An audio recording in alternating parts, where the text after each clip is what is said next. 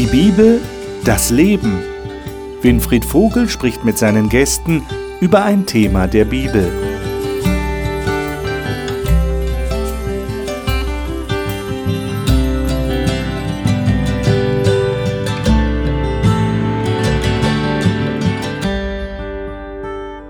Das letzte Mal haben wir in dieser Talkrunde zur Bibel über das kosmische Drama geredet. Wir haben festgestellt, und wir werden das in den kommenden Wochen auch heute wieder neu feststellen, dass sich da hinter den Kulissen etwas abspielt, von dem wir so vordergründig keine wirkliche Ahnung haben.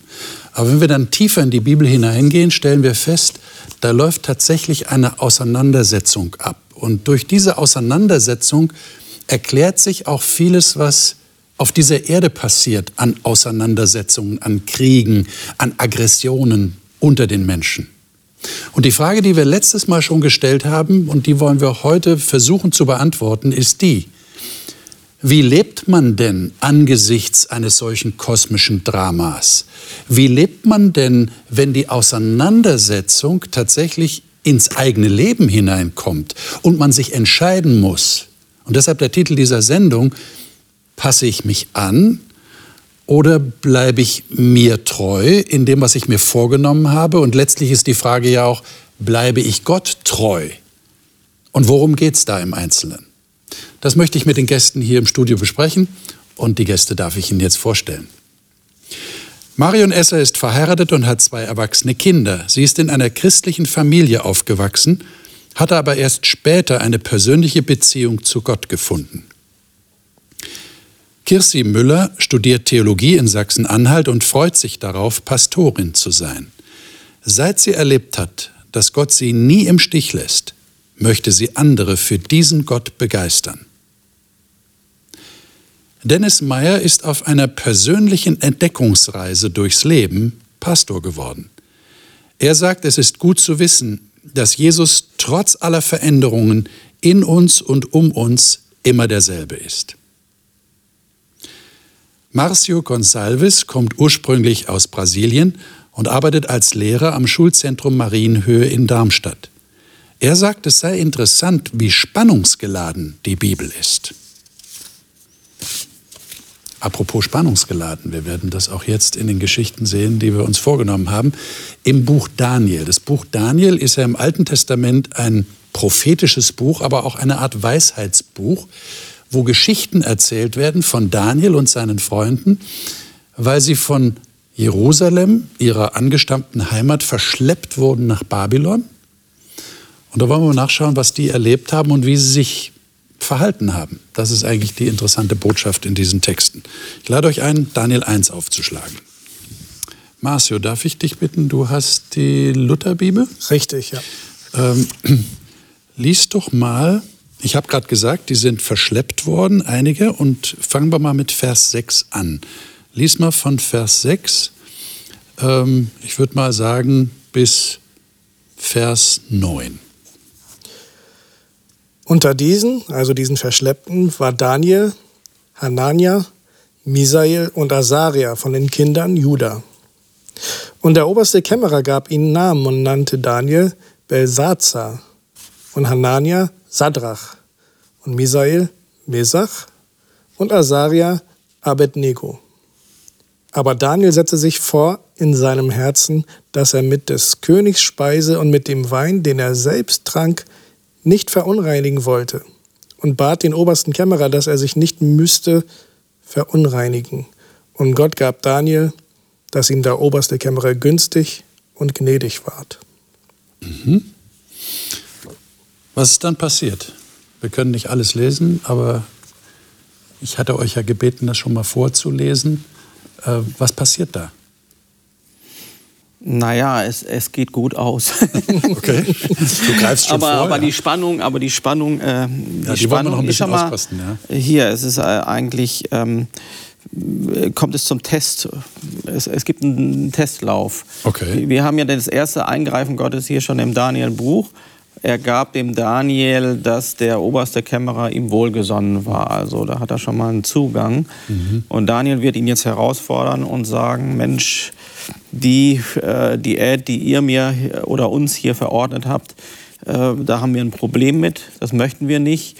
Da hat der Kämmerer dann natürlich äh, Sorgen nach dem Motto, äh, ihr sollt hier drei Jahre ausgebildet werden und der König denkt, das ist hier was wir ausgesucht haben, damit ihr fit und kräftig seid. Und wenn wir uns hier jetzt ähm, vom Knochen fallt, dann kommt das auf mich zurück. Und dann sagt eben Daniel, äh, gib uns einfach mal zehn Tage, ihr esst, was ihr essen müsst, aber wir essen das, wir essen Gemüse, mhm. steht da mhm. in Vers äh, 16. Ja. Und ähm, mit dem Test geht es dann weiter. Und nach zehn Tagen kommt dann äh, der Gesundheitscheck.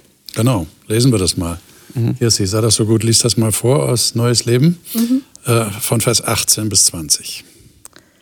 Als die Zeit der dreijährigen Ausbildung beendet war, führte der oberste Palastbeamte die jungen Männer vor den König, genau wie dieser es angeordnet hatte. Der König unterhielt sich mit allen jungen Männern. Keiner jedoch konnte an Daniel, Hanania, Mischael und Asaja heranreichen. So wurden sie in den Dienst des Königs gestellt. Und immer, wenn eine schwierige Frage beraten werden musste, die Verstand und Einsicht erforderte, wandte sich der König an diese Männer. Dabei fiel ihm auf, dass sie allen Gelehrten und Zeichendeutern seines Reiches zehnmal überlegen waren. Mhm. Eigentlich hätten wir noch Vers 15 lesen müssen, denn da steht ja, das Ergebnis vom Test. Das ist jetzt nach den drei Jahren. Genau. Das war ja der, jetzt der geistige Test, aber der genau. körperliche, genau. der lief vorher. Soll ich mal eben lesen? Ja, lese mal Vers 15. Am Ende der zehn Tage zeigte sich ihr Aussehen schöner und wohlgenährter als das aller jungen Männer, die die Tafelkost des Königs aßen. Mhm. Die sahen richtig gut aus. Ja. Und Vers 16 noch? Okay, noch weiter. Da nahm äh, der Aufseher ihre Tafelkost und den Wein, den sie trinken sollten, weg und gab ihnen Gemüse. Genau. Jetzt versuchen wir uns doch mal in die Situation dieser Leute hineinzuversetzen. Ähm, also oberflächlich betrachtet geht es hier um Essen. Äh, die haben ja schon eine Menge riskiert dafür. Warum war Ihnen das so wichtig? Warum sagen Sie, nee, das machen wir nicht? Was meint ihr? Also ich glaube, oberflächlich geht es um Gemüse. Ja. Ne? Wir haben äh, schon ganz tiefgreifende Veränderungen ja gesehen, wenn da jemand kommt und sagt, ah, ich entwurzel dich aus deiner Heimat, ich verschleppe dich in einen neuen Kontext, in eine neue Kultur, wahrscheinlich eine andere Sprache, andere Religionen und ich gebe dir sogar einen anderen Namen, Denen wurden ja alle irgendwelche äh, neuen Namen gegeben, da haben die nicht drum gebeten. Ähm, dann sehen wir hier, dass es nicht nur einfach ein dickköpfiges Festhalten an äh, Vegetariertum war oder irgendwelchen Ernährungsgewohnheiten, sondern dass sie bestimmte Eingriffe in ihre Identität ähm, blockiert haben und sagen, so weit konnten wir es nicht verhindern. Aber hier ist für uns auch eine Grenze. Und diese Grenze versuchen sie zu ziehen, sehr diplomatisch. Aber sie ziehen auch eine Grenze und sagen, das hat was mit unserem Innersten zu tun. So, so lese ich das hier. Mhm. Ich meine, wir müssten eigentlich auch noch den ersten Vers lesen, kommt mir gerade, mhm. äh, weil wir da tatsächlich äh, dieses Drama eigentlich haben. Äh, Marcio, sei das so gut, lies mal diesen ersten Vers noch dazu. Ja, da steht nämlich im dritten Jahr des Reiches Joachims, des Königs in Juda, kam Nebukadnezar, der König zu Babel, vor Jerusalem und belagerte es. Ja. Und dann kommt was Interessantes. Und der Herr übergab ihm Joachim, den König Judas, ihm also Nebukadnezar. Mhm. Und Teile der Geräte des Hauses Gottes. Und die wurden dann abtransportiert nach Babylon. Also wir haben hier eine, eine bestimmte Assoziation. Wir haben hier Jerusalem, das steht ja für Gott, für das Volk Gottes, für die wahre Anbetung, für den Tempel. Und dann haben wir Babel oder Babylon, das ja schon von alters her, denken wir an den Turmbau zu Babel äh, nach der Sintflut, für eigentlich Rebellion gegen Gott steht. Ja, also wir haben hier schon eine Auseinandersetzung zwischen Gut und Böse, könnte man sagen. Und jetzt wird der Daniel und seine Freunde werden damit hineingenommen. Und, und Dennis, du hast schon angedeutet, es geht offensichtlich um mehr als nur um Essen. Hm. Also es, genau, es geht ihnen nicht nur ums Gesundbleiben, ja. sondern äh, der Daniel, also in, in Vers 8 steht ja, er wollte sich an die Speisegesetze seines Gottes halten. Mhm. Also es geht, da steht nicht, er wollte sich gesund erhalten oder er wollte, ne, sondern äh, da ging es um nichts anderes wie, er wollte eigentlich an dem festhalten, was Gott aus seiner Sicht ihm mitgegeben hat. Und, und wenn es jetzt die Speisegesetze waren, also er wollte Gott treu, treu bleiben, mhm. auch in diesen Speisegesetzen. Mhm. Und das, denke ich, war der eigentliche ausschlaggebende Punkt. Hm. Ich sehe da auch so ein bisschen kosmisches Drama. In Vers 5 sagt, äh, sagt es, dass der König das Essen bestimmt hat. Das heißt, mhm. sie haben vom König das Essen bekommen. Und wenn da Gemüse steht, ist das, glaube ich, auch, klingelt es zumindest bei mir in der Schöpfungsgeschichte, wo Gott den Menschen was zu essen gegeben hat. Mhm. Und genau das, sagt Daniel, möchte er. Ich möchte also das Essen von meinem Gott bekommen und nicht von diesem König, der sich wie Aspekt. ein bisschen als ein Gott äh, aufführt. Mhm. Und von daher war das auch, ähm, Daniel hält im Inneren zu seinem Gott und macht das aber nicht auf eine arroganten Art und Weise oder auf einer provokanten Art und Weise, sondern er freundet sich mit dem Kämmerer an und Gott gibt ihnen diese Freundschaft. Also das ja. finde ich ein ganz schöner Aspekt dieser Geschichte. Mhm. Ja, das Faszinierende hier ist ja, das letzte Mal hatten wir ja darüber gesprochen, ja, Gott ist Sieger und wir gehören zu den Überwindern und den Siegern, die fangen hier als Loser an. Also da ist ja das Volk Gottes, also Israel, ist eingenommen worden und sie werden verschleppt und sie sind in die Fremde geführt.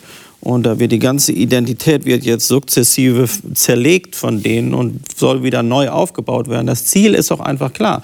Der, der, der babylonische König sagt, er sagt sich, die sind schlau, die sind gut aussehen, die haben Potenzial, die sind gut gebildet, die können lesen. Wir müssen nur ihre Vergangenheit irgendwie aus ihnen rauskriegen und wir, mach, wir machen schon was. Wir machen die zu uns. Und ähm, äh, so sind sie erstmal nicht in der Pole Position. Die sind erstmal, die fangen als Loser an und dieses Jahr, Gott hat schon längst gesiegt, das ist ja noch lange nicht äh, abzusehen. Wie das ausgeht, ich habe ja ein bisschen verraten, es geht gut aus, aber ähm, das ist hier noch gar nicht im ersten Kapitel. Mhm. Sehr offen. Sie, Sie können es noch gar nicht wirklich abschätzen, wie das ausgehen wird am Anfang. Das könnte ja voll daneben gehen, daneben. Diese, dieser Test. Ja. Aber es ist so, dass sie Schritt um Schritt ja äh, quasi sehen. Gott segnet sie. Mhm. Ne? Also das ist ja, wir haben ja im Alten Testament oft so Beispiele, wo ich erst den Schritt ins Wasser machen muss. Jetzt mhm. sage ich mal, als das Volk Israel durchs Wasser gegangen ist, es musste erst immer der erste Schritt getan werden und dann hat Gott gezeigt, er ist da. Mhm. Ja, und so haben sie den ersten Schritt getan. Sie haben gesagt, ich will, wir wollen an Gott festhalten. Dann hat Gott ihnen den Kämmerer gewogen. Dann haben sie das ausprobiert. Also sie haben auch weiterhin dran festgehalten. Und ich kann mir vorstellen, das war ja vielleicht auch nicht immer einfach. Ne? Da wird ein, ein, ein Haufen gutes Essen aufgetischt und sie sind bei Gemüse und Wasser geblieben. Mhm. Ja? Und Gott belohnt sie wieder und sagt, sie waren zehnmal gesünder als alle anderen. Mhm. Also Schritt um Schritt zeigt er ihnen auch, das ist der richtige Weg, den mhm. ihr geht. Na, jetzt würde mich ja interessieren, wie ihr so eine Geschichte in euer Leben übertragt. Kann man das überhaupt? Wie macht ihr das? In der Bibel steht ja irgendwo, es ist uns geschrieben zur Erbauung und zur Mahnung. Ähm, auch diese Geschichte würde dann in diese Kategorie fallen. Was macht ihr mit dieser Geschichte? Wie hilft sie euch? Wie übertragt ihr das? Naja, es gibt ja auch das Gleichnis in der Bibel, wo es heißt, wer im Kleinen treu ist, dem wird Gott auch mehr geben. Und ich denke, das ist hier so der Beginn. Also für mich ist das immer das Beispiel, im Kleinen treu zu sein. Das heißt, einfach mal bei den Speisen angefangen. Und es ist ja manchmal, wenn wir uns im Alltag bewegen, nicht immer ganz einfach. Wir bewegen uns ja auch oft jetzt in einem nicht-christlichen Umfeld. Also wenn ich an meine Arbeit denke, wenn ich an, das ist ja nicht immer so, dass ich mit Gleichgesinnten zusammen bin. Mhm. Und da kommen immer wieder Situationen auf, wo man sich überlegt, wie verhalte ich mich jetzt? Das fängt ja schon an, spreche ich ein Tischgebet, wenn ich in einer großen Runde sitze, ja, und jeder guckt. Also es fängt ja bei vielen kleinen Dingen an. Und diese Erfahrung zu machen, wenn ich mich bei kleinen Sachen nicht beirren lasse, dann führt Gott mich auch weiter. Dafür ist das, finde ich, schon eine tolle Geschichte. Also mir hilft es in meinem Alltag schon. Mhm. Wie geht's euch? Ähm, ich, bitte. Ich, ich finde solche Geschichten ermutigend, weil mhm. ich durchaus auch, wie du gerade eben auch schon gesagt hast, wenn man gerade mit anderen Menschen zu tun hat, die Gott jetzt nicht kennen und ähm, man versucht dann, man lebt ein anderes Leben und das fällt eben auch auf. Und ähm, ich merke da durchaus, dass dann auch mal wieder Situationen kommen, wo gefragt wird, ja, warum denn jetzt nicht? Also Ich denke gerade auch konkret an eine Situation in meiner Ausbildung, wo wir dann als Klasse ähm, essen gehen wollten. Und ähm, ja, ich habe dann halt eben die, die Kameradinnen, die Klassenkameradinnen gefragt, so, ähm, gibt es da auch Gerichte ohne Schweinefleisch auf der Karte, weil ich eben kein Schweinefleisch esse aus Glaubensgründen. Und ähm, sie hat mich dann erstmal groß angeguckt und gefragt, warum isst du kein Schweinefleisch? Bist du Moslem? Und dann habe ich ihr halt eben gesagt, nein, ich bin kein Moslem, aber ich nehme eben das Alte Testament auch sehr ernst. Und da gibt es halt ein Kapitel, wo es dann halt eben heißt, man soll kein Schweinefleisch unter anderem essen. Und ähm, das hat dann zu einem großen Gespräch über, über das Thema Glauben geführt. Ähm, und ich glaube, dass man auch gerade, indem man zu solchen Punkten einfach steht, zu seinem Glauben steht, dass man damit auch mit Leuten auch ins Gespräch über den Glauben kommen kann. Und ähm, ich habe dann auch immer wieder erlebt, wie eben auch Klassenkameradinnen, die wussten, dass ich gläubig bin, weil ich eben in solchen Situationen auch meinen Glauben bekannt habe, dann später in schwierigen Situationen zu mir kamen und mich gefragt haben, kannst du nicht mal für mich beten? Oder ähm, wie schaut es denn damit aus? Wie würdest du jetzt damit umgehen? Ähm, und ich glaube, dass, dass man eben auch dadurch zeigt, ich habe da noch etwas anderes, was, was die anderen eben nicht haben. Etwas, ja, ich habe da einen Unterstützer auch zur Seite und ähm, das ist, denke ich, ganz wichtig auch. Was ja? Ich muss ehrlich sein, ich habe da manchmal so ein bisschen meine, meine Zweifel, meine Probleme mit. Ich frage mich zum Beispiel, würde, würde er diesen kleinen Schritt nicht machen oder wir? Würde Gott sich dann gar nicht zeigen? Also hängt es von uns ab, was Gott in unserem Leben tut oder nicht tut? Also ich, für mich ist das ähm, ja nicht ganz so, einfach. So eine Art Belohnungssystem. Ja, ja ein Belohnungssystem. Wenn ich mich verhalte, dann tut Gott Wunder. Und wenn manchmal nicht, ist es, glaube ich, auch ähm, durchaus ein Zeugnis, wenn man anders handelt und die Leute darauf ähm, interessiert reagieren. Es kann aber auch manchmal sein, dass es ein Antizeugnis sein kann, hm. äh, je nachdem, wie die Person gerade drüber denkt, warum macht die Person das und äh, sie hat vielleicht gar nicht drüber reflektiert, warum nicht, sondern einfach nur, damit sie einigermaßen gut dasteht. Also ich sehe da auch zumindest potenzielle Gefahren okay. in einer gewissen, ich nenne es mal blinde, blinde Treue. Okay, okay. Also was, was, was mich erstmal fasziniert ja überhaupt hier dran ist, dass diese Jugendlichen, nehme ich mal an, die werden ja als junge Männer mhm. da geschildert, die werden verschleppt und man muss sich das in der damaligen Welt auch nochmal deutlich machen. Wenn der eine König das eine Land äh, einnimmt, also der babylonische König, der überrennt jetzt Israel oder Juda und das einnimmt, dann heißt das, der Gott hat gewonnen über den Gott. Ja. Und das wusste man damals in einer Vielgötterwelt, dass man sagte, oh, mein Gott ist eben nicht der Babbo, sondern das ist der, der andere. Und äh, meiner war zu schwach. Meiner war zu schwach und jetzt gehe ich auf die, ich kann ja auch die Seiten wechseln.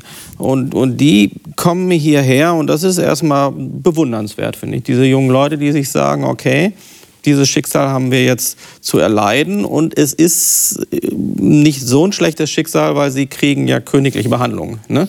Also es gibt andere, die, denen geht es schlechter in der mhm. Zeit, das sagen sie sich wahrscheinlich auch. Mhm.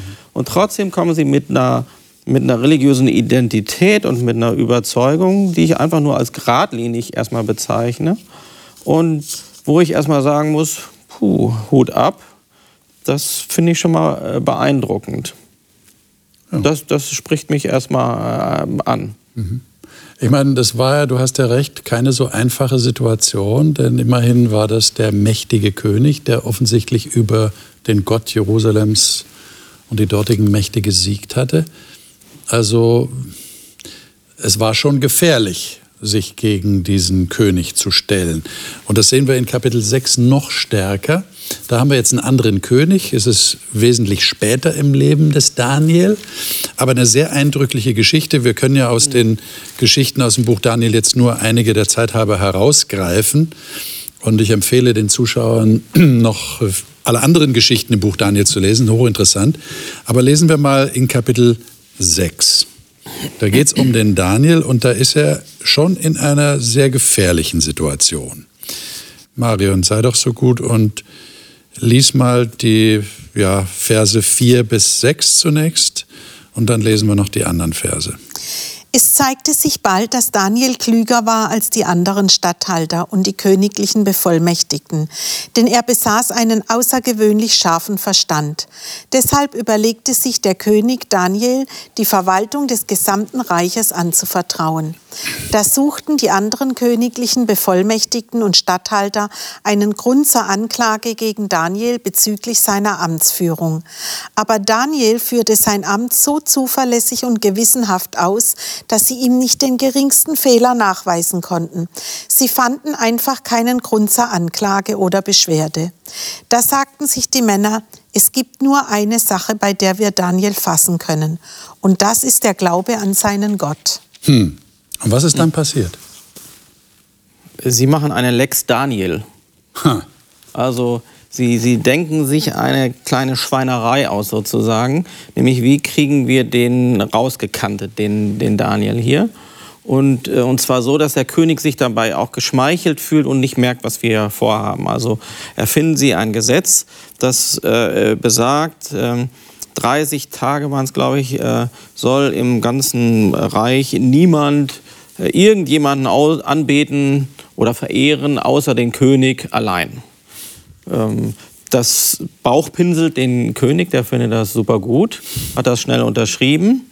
Und äh, sie haben es aber im Hinblick äh, auf Daniel gemacht, weil sie wissen, dass er seine regelmäßigen Gebete auch durchaus bei, es wird auch geschildert, bei offenem Fenster ähm, durchführt und dass, dass er nicht äh, aufhören wird, das zu tun. Mhm. Und dann haben sie ein Gesetz gegen ihn und der König merkt das nicht. Was der betet halt nicht den König an, sondern der betet nach Jerusalem. Der betet gerne Jerusalem, das wird auch ganz explizit ja. äh, so ja. gesagt. Ja. Und erst später stellt der König fest, und das reiben sie ihm auch nochmal ein, ey, das hast du unterschrieben, das kannst du nicht so rückgängig, äh, rückgängig machen. Und dann sieht es mhm. schlecht aus für Daniel. Genau. Oder er endet dann in der Löwengrube. Jetzt ist meine Frage, warum, warum hat, oder, oder andersrum, wenn ihr jetzt, sagen wir mal, die Berater des Daniel gewesen wärt, nehmen wir das mal an, ähm, meint ihr, ihr wärt in der Versuchung gewesen, dem Daniel zu sagen, Daniel, ähm, jetzt halt den Ball mal flach.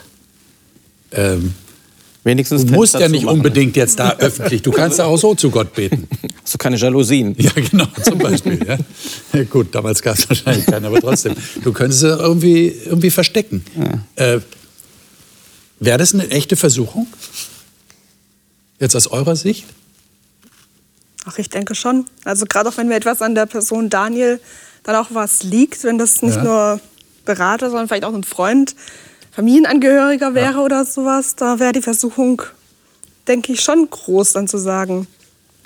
Jetzt so rein menschlich gesprochen. Beten kannst du doch auch im stillen Kämmerlein. Ähm, muss man doch nicht so nach außen hin da postulieren. Ähm. Du musst ja nicht unbedingt Fraß für die Löwen werden. Mhm. Ja. Aber die Frage ist ja, um wessen Ehre geht's? Geht's um meine Ehre oder geht's um Gottes Ehre? Und ich glaube, das ist auch so ein bisschen das Thema hier. Und wenn ich da den Brückenschlag zum Daniel 1 mache, hm. dann, ich habe mal einen Vortrag gehört, da hieß es, der Glauben ist wie ein Muskel, ich muss ihn trainieren. Und nur wenn ich ihn trainiere, bildet er sich, bildet er sich gut aus. Und ich glaube, das Kapitel 1, das war der Beginn des Trainings. Sie haben Erfahrungen mit Gott gemacht. Und da glaube ich, das jetzt, also dieses nicht im negativen, sondern wirklich im positiven Sinne. Sie haben im Kleinen angefangen und haben ihre Erfahrungen mit Gott gemacht. So dass diese Situation in Daniel 6, die ist ja dann quasi schon viele Jahre später. Das heißt, Daniel hat seinen Muskel trainiert. Er hat seine Erfahrungen mit Gott gemacht und hat gewusst, wenn ich es zur Ehre Gottes tue, es ist in Gottes Hand was daraus wird. Es ist nicht meine Sache. Das ist ja alles schön und gut. Aber hat Jesus nicht, gibt, da hat doch diesen Spruch gesagt. Wie hieß der? Seid klug wie die Schlangen, Schlangen. und ohne falsch wie die Tauben. Das Könnte man das hier nicht anwenden? Ja. Und, Daniel, sei doch klug. Genau. Ich, ich würde sagen, er, er macht das auch er ist auch klug auf seine Art und Weise. Okay. Ähm, erstmal, was uns ja daran immer stört, und ich glaube, daran arbeiten wir uns ab, ist, dass Daniel immer alles richtig macht. Und Leute, mit denen man zusammenarbeitet, die immer alles richtig machen, die gehen um Keks. Ja? Weil wenn man nicht auch so. Deswegen die Frage, wäre ich Berater von Daniel, da würde ich sagen, es gibt ein paar Figuren in der Bibel, da würde ich mich für bewerben, aber nicht für, für Daniel. Da, da, da fühle ich mich irgendwie nicht so ganz qualifiziert. Aber warum, warum sage ich, dass er das auch macht, dass er klug ist? Denn erstmal würde man ja sagen, ja, jetzt machst du noch extra das Fenster auf, weil er geht gleich hin und er betet. Mhm. Ne? Und dann ist aber dieser schöne Vers 12, da kommen die ja natürlich angestürzt, als sie das sehen, da stürzten jene Männer herbei und fanden Daniel betend und flehend vor seinem Gott. Das heißt, für ihn ist das Gebet nicht nur eine Tradition oder ein Gesetz, sondern er sagt, das ist das, was mich hält. Und wenn es mich in Not bringt, dann muss es mich auch wieder rausbringen. Also das finde ich dann auch wieder äh, klug, weil er sagt, da steht nicht, er betete seine sein, seine äh, vorgefertigten Gebete, sondern der ringt an der Stelle und sagt, wie komme ich hier raus? Das kann ich nur durch die. Aber ich meine, wie, wie komme ich denn genau zu diesem Punkt? Das ist ja sehr interessant, was du sagst. Er macht genau das, was ihn aller Voraussicht nach in die Löwengrube bringt. Ja. Also in den sicheren Tod. Und er macht es aber trotzdem, weil er, wie du sagst, der Meinung ist, das ist das Einzige, was mich hält und was mich auch wieder rausbringen kann aus der Löwengrube. Wie komme ich dann an diesen Punkt? das ist eine Beziehung, die gewachsen ist. Ich meine, nicht umsonst steht jetzt diese Geschichte ja. so als letzte in diesem Geschichtszyklus drin. In den anderen Kapiteln geht es dann um andere Geschichten, aber nicht mehr diese persönlichen Erfahrungen, die hier Daniel und seine Freunde mit Gott machen. Das ist also die letzte in diesem Geschichtenzyklus in, in, im Buch Daniel. Und diese Geschichte steht bewusst hier und nicht am Anfang.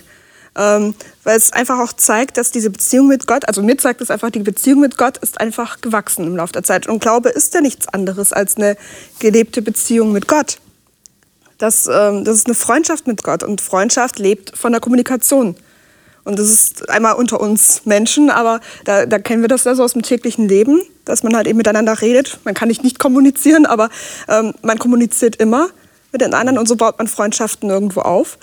Aber das funktioniert auch mit Gott genauso. Ähm, und Gott möchte auch diesen Austausch mit uns haben. Er kommuniziert mit uns durch die Bibel, durch das Wort. Und wir kommunizieren mit ihm zum Beispiel durch das Gebet. Und ähm, was hier gemacht wurde von diesen Männern, ist einfach diese Basis der Freundschaft mit Gott wegzunehmen. Und, ähm, und ich kann mir vorstellen, dass Daniel das Gebet mittlerweile so wichtig war, dass es nicht nur um ein Ritual ging, was er da gemacht hat, sondern es war einfach für ihn dieses Reden mit Gott wie mit einem Freund. Und diese Kommunikation war ihm so wichtig, dass er darauf nicht verzichten wollte. Und ich denke, dass das auch in ihm gewachsen ist über die Jahre hinweg. Ich meine, seid mal ganz ehrlich, habt ihr den Eindruck, dass ihr wirklich, und mich eingeschlossen, dass wir mitreden können? Habt ihr, ich habe Angst, Angst, vor Löwen. ja. Also. ja, also ich meine, wart, wart, wart ihr schon mal, waren wir irgendwann schon mal in so einer Situation, dass wir den Tod vor Augen hatten und gewusst haben, wir könnten uns jetzt retten, wenn wir das nicht mehr machen, was wir bisher immer gemacht haben. Und wir machen es aber trotzdem. Also jetzt mal wenn ich das mal auf die heutige Zeit übertrage. Bitte. Also es ist ja immer schwierig, wir haben heute keine Löwengruben mehr, ja. Aber wenn ich, also für, ich verstehe dich, Dennis, dass du sagst, der Daniel ist jetzt nicht unbedingt dein Favorit. Nee, das habe ich nicht gesagt. Ich habe nur gesagt, ich möchte mich nicht mit ihm messen lassen und schon ja. gar nicht sein Berater sein müssen. Aber, aber wenn ich, wenn, also wenn es heißt, aber Daniel führte sein Amt so zuverlässig und gewissenhaft aus, dass sie ihm nicht den geringsten Fehler nachweisen mhm. konnten, dann ist das etwas, wo ich sage, also ich in meiner Position, also ich bin Betriebsrätin und ihr kennt alle die Sendungen, da wo, es, wo, wo, wo es auch darum geht, dass es Rechtsanwälte gibt, die nur gucken, wie kann ich einen Betriebsrat kündigen. Mhm. Ja, also das heißt für mich, ähm, es gibt immer Fehler, die Menschen machen. Gibt nicht. Mhm. Gibt es einfach nicht. Also ich, und das, ich bin weit davon entfernt, ein Daniel zu sein. Aber ich wünsche mir, dass ich mein Amt mhm. so gewissenhaft und zuverlässig mhm. ausführe, dass mich mhm. keiner in diese Falle hineinloggen kann. Mhm. Aber nicht nur, dass ich jetzt nicht untergehe.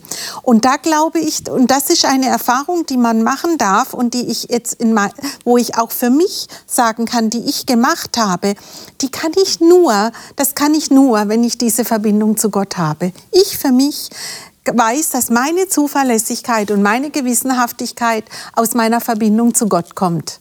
Also weil ich sonst wäre ich mhm. wahrscheinlich ein ganz, sagen wir mal so, sonst würde ich wahrscheinlich viel öfter fünf gerade sein lassen. Mhm. Oder, und da brauche ich auch diesen Muskel, der, der drin, also ich brauche ein trainiertes Gewissen. Ich brauche diese kleinen Übungen, an denen ich mich langhangeln kann, um dann wirklich dahin zu kommen, dass ich sagen kann, egal wie die Situation kommt, ich halte an meinem Gott fest, denn das ist mir das Wichtigste. Alles andere ist mir nicht so wichtig, hm. wie dass ich an meinem Gott festhalte. Und diese, diese kleinen Muskelübungen, die du jetzt, ich greife mal deinen Vergleich auf, die helfen dir Sicherheit zu gewinnen für eine eventuelle viel schwierigere Situation? Ist das so? Ja. Also könntest du jetzt heute sagen, ähm, ja, ich würde mit hoher Wahrscheinlichkeit so reagieren wie der Daniel?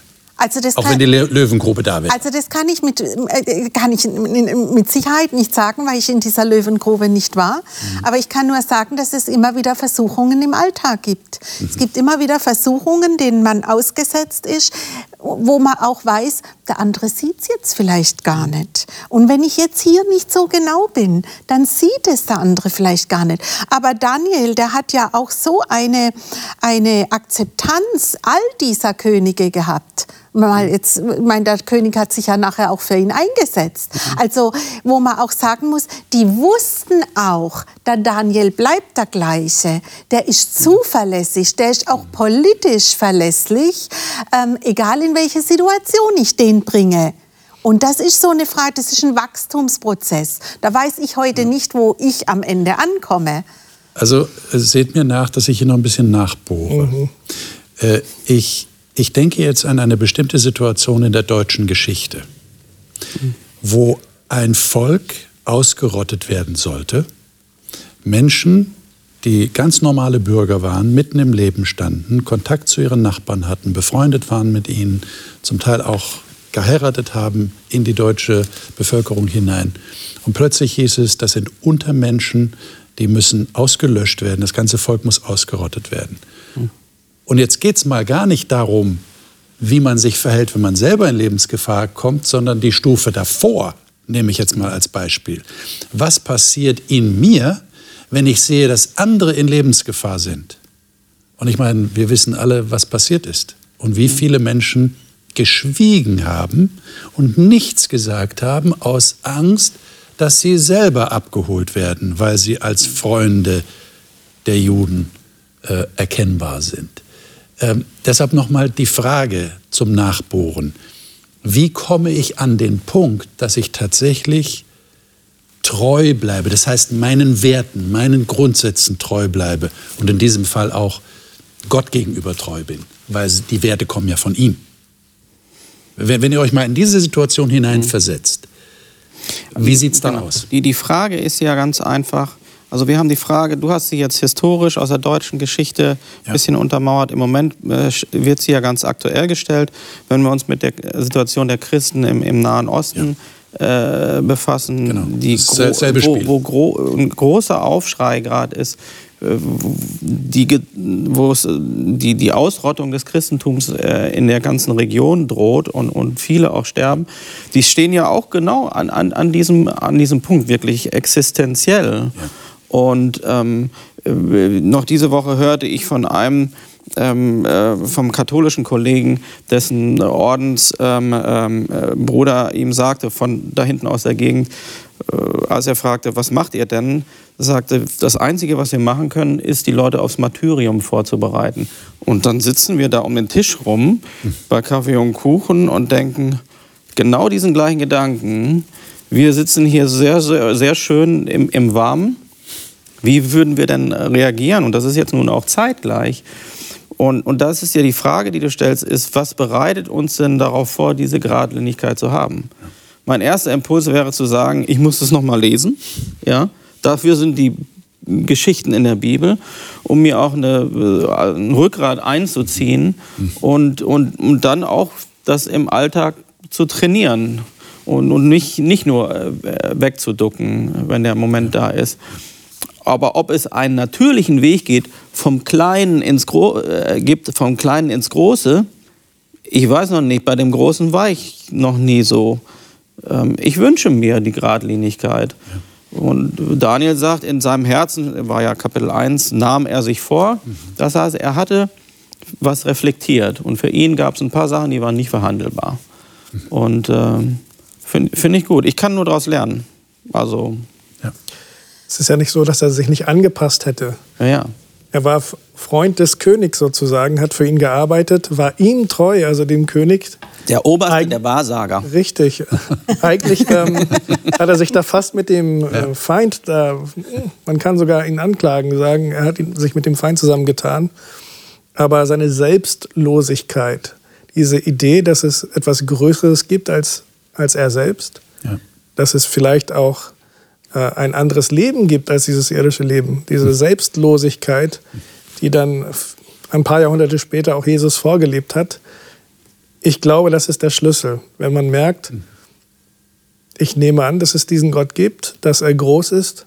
Ich verstehe vieles, was da passiert, nicht, aber ich vertraue auf ihn. Ich glaube schon, dass es uns eine Gelassenheit geben kann, die dann ähm, für andere sehr überraschend wirken kann, aber für, für einen selbst ist es ganz normal. Und sobald es aufgesetzt wirkt, funktioniert das, glaube ich, auch nicht. Bei Daniel war es, glaube ich, ganz natürlich, durch die Erfahrung, die er mit Gott schon gemacht hat, aber auch durch dieses Grundvertrauen, ähm, egal was passiert, Gott wird es schon richten, auch wenn er gestorben wäre in der Löwengrube. Ich meine, das, was du gerade sagst, dass sie oder dass der Daniel irgendwie im Bewusstsein hatte, es gibt ja auch noch ein anderes Leben über dieses irdische hinaus, erinnert mich an die Parallelgeschichte in Kapitel 3, wo ja diese Freunde, die in den Feuerofen geworfen werden sollten, weil sie das Standbild des Königs nicht anbeten wollen, mhm. dass die diesen sehr bemerkenswerten Satz sagen, auch wenn uns unser Gott nicht retten sollte, werden wir trotzdem festhalten an unserem Entschluss. Ja? Äh, da scheint ja auch dieses Bewusstsein da zu sein, äh, es gibt noch was anderes. Aber das erfordert ein hohes Maß an Vertrauen, oder?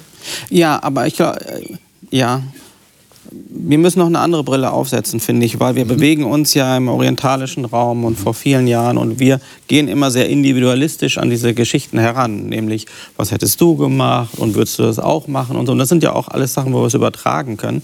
Aber diese vier Freunde hier, ähm, die werden verschleppt ähm, als Jugendliche und die wissen, wir gehen jetzt in die Fremde, zum Feind sozusagen, werden wir verschleppt wenn hier irgendjemand nochmal zurückkommt, vielleicht hatten sie auch die Weissagung von Jesaja, Jeremia da äh, im Kopf, der gesagt hatte, irgendwann geht es wieder zurück nach ein, zwei Generationen, dann werden wir das sein. Als alte Männer vielleicht.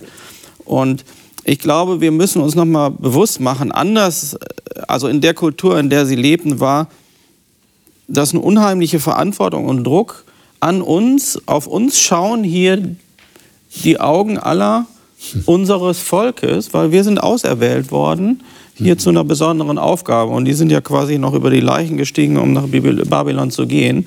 Das ist ja ihre Erinnerung noch gewesen.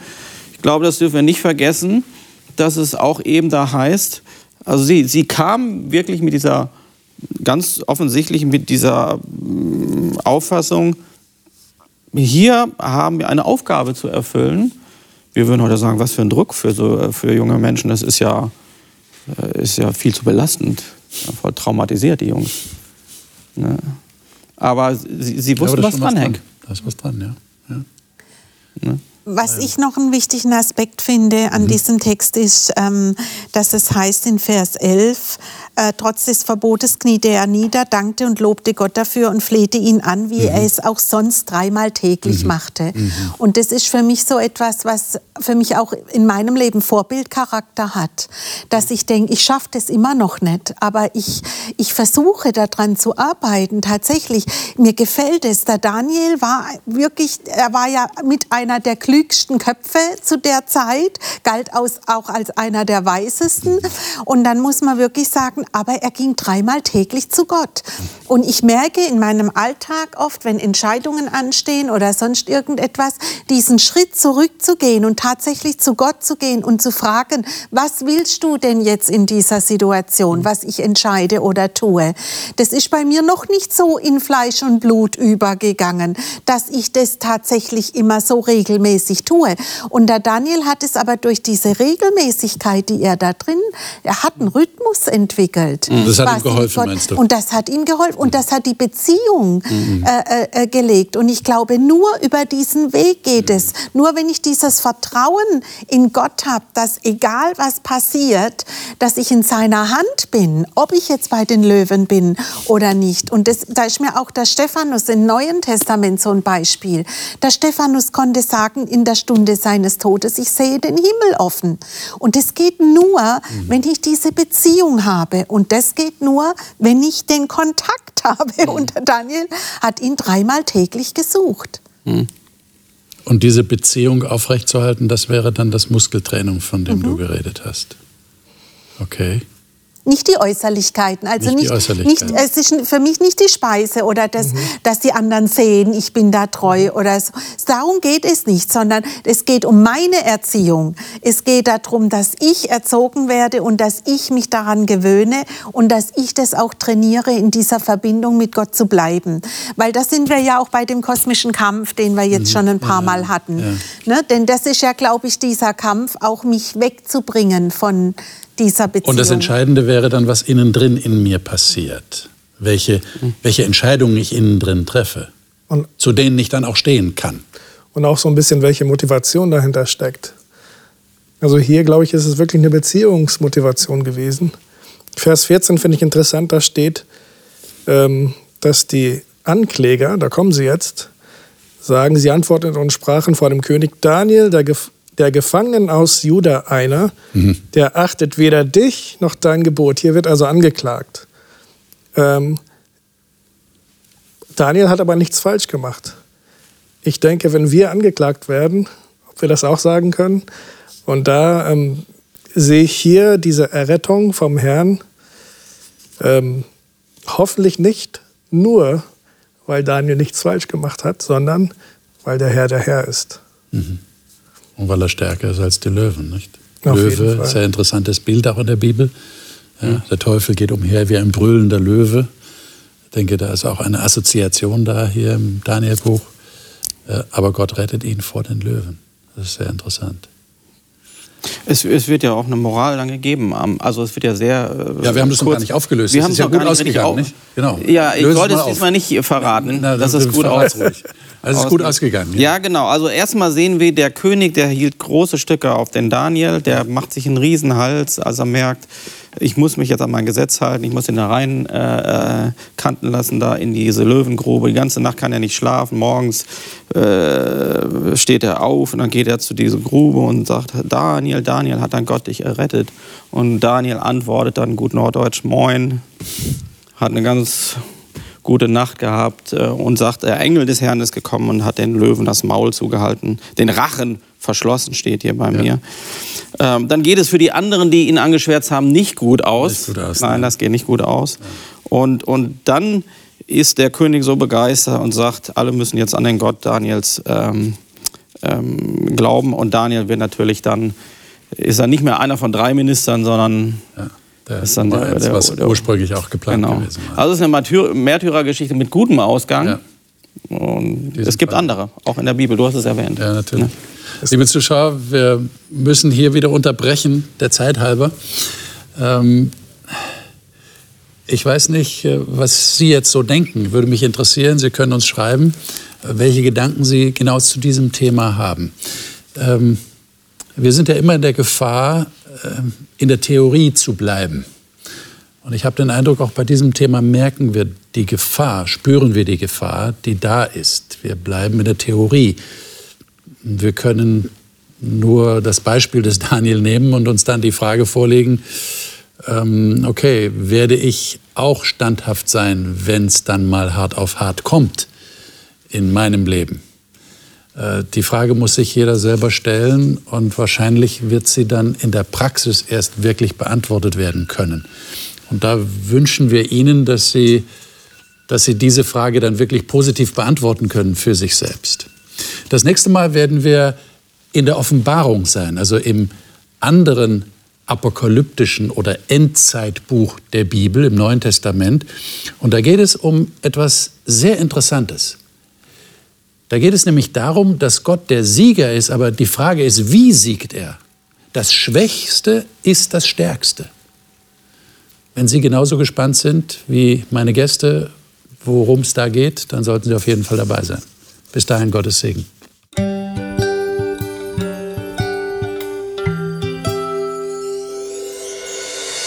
Sie hörten auf Hope Radio die Bibel, das Leben mit Winfried Vogel und seiner Gesprächsrunde.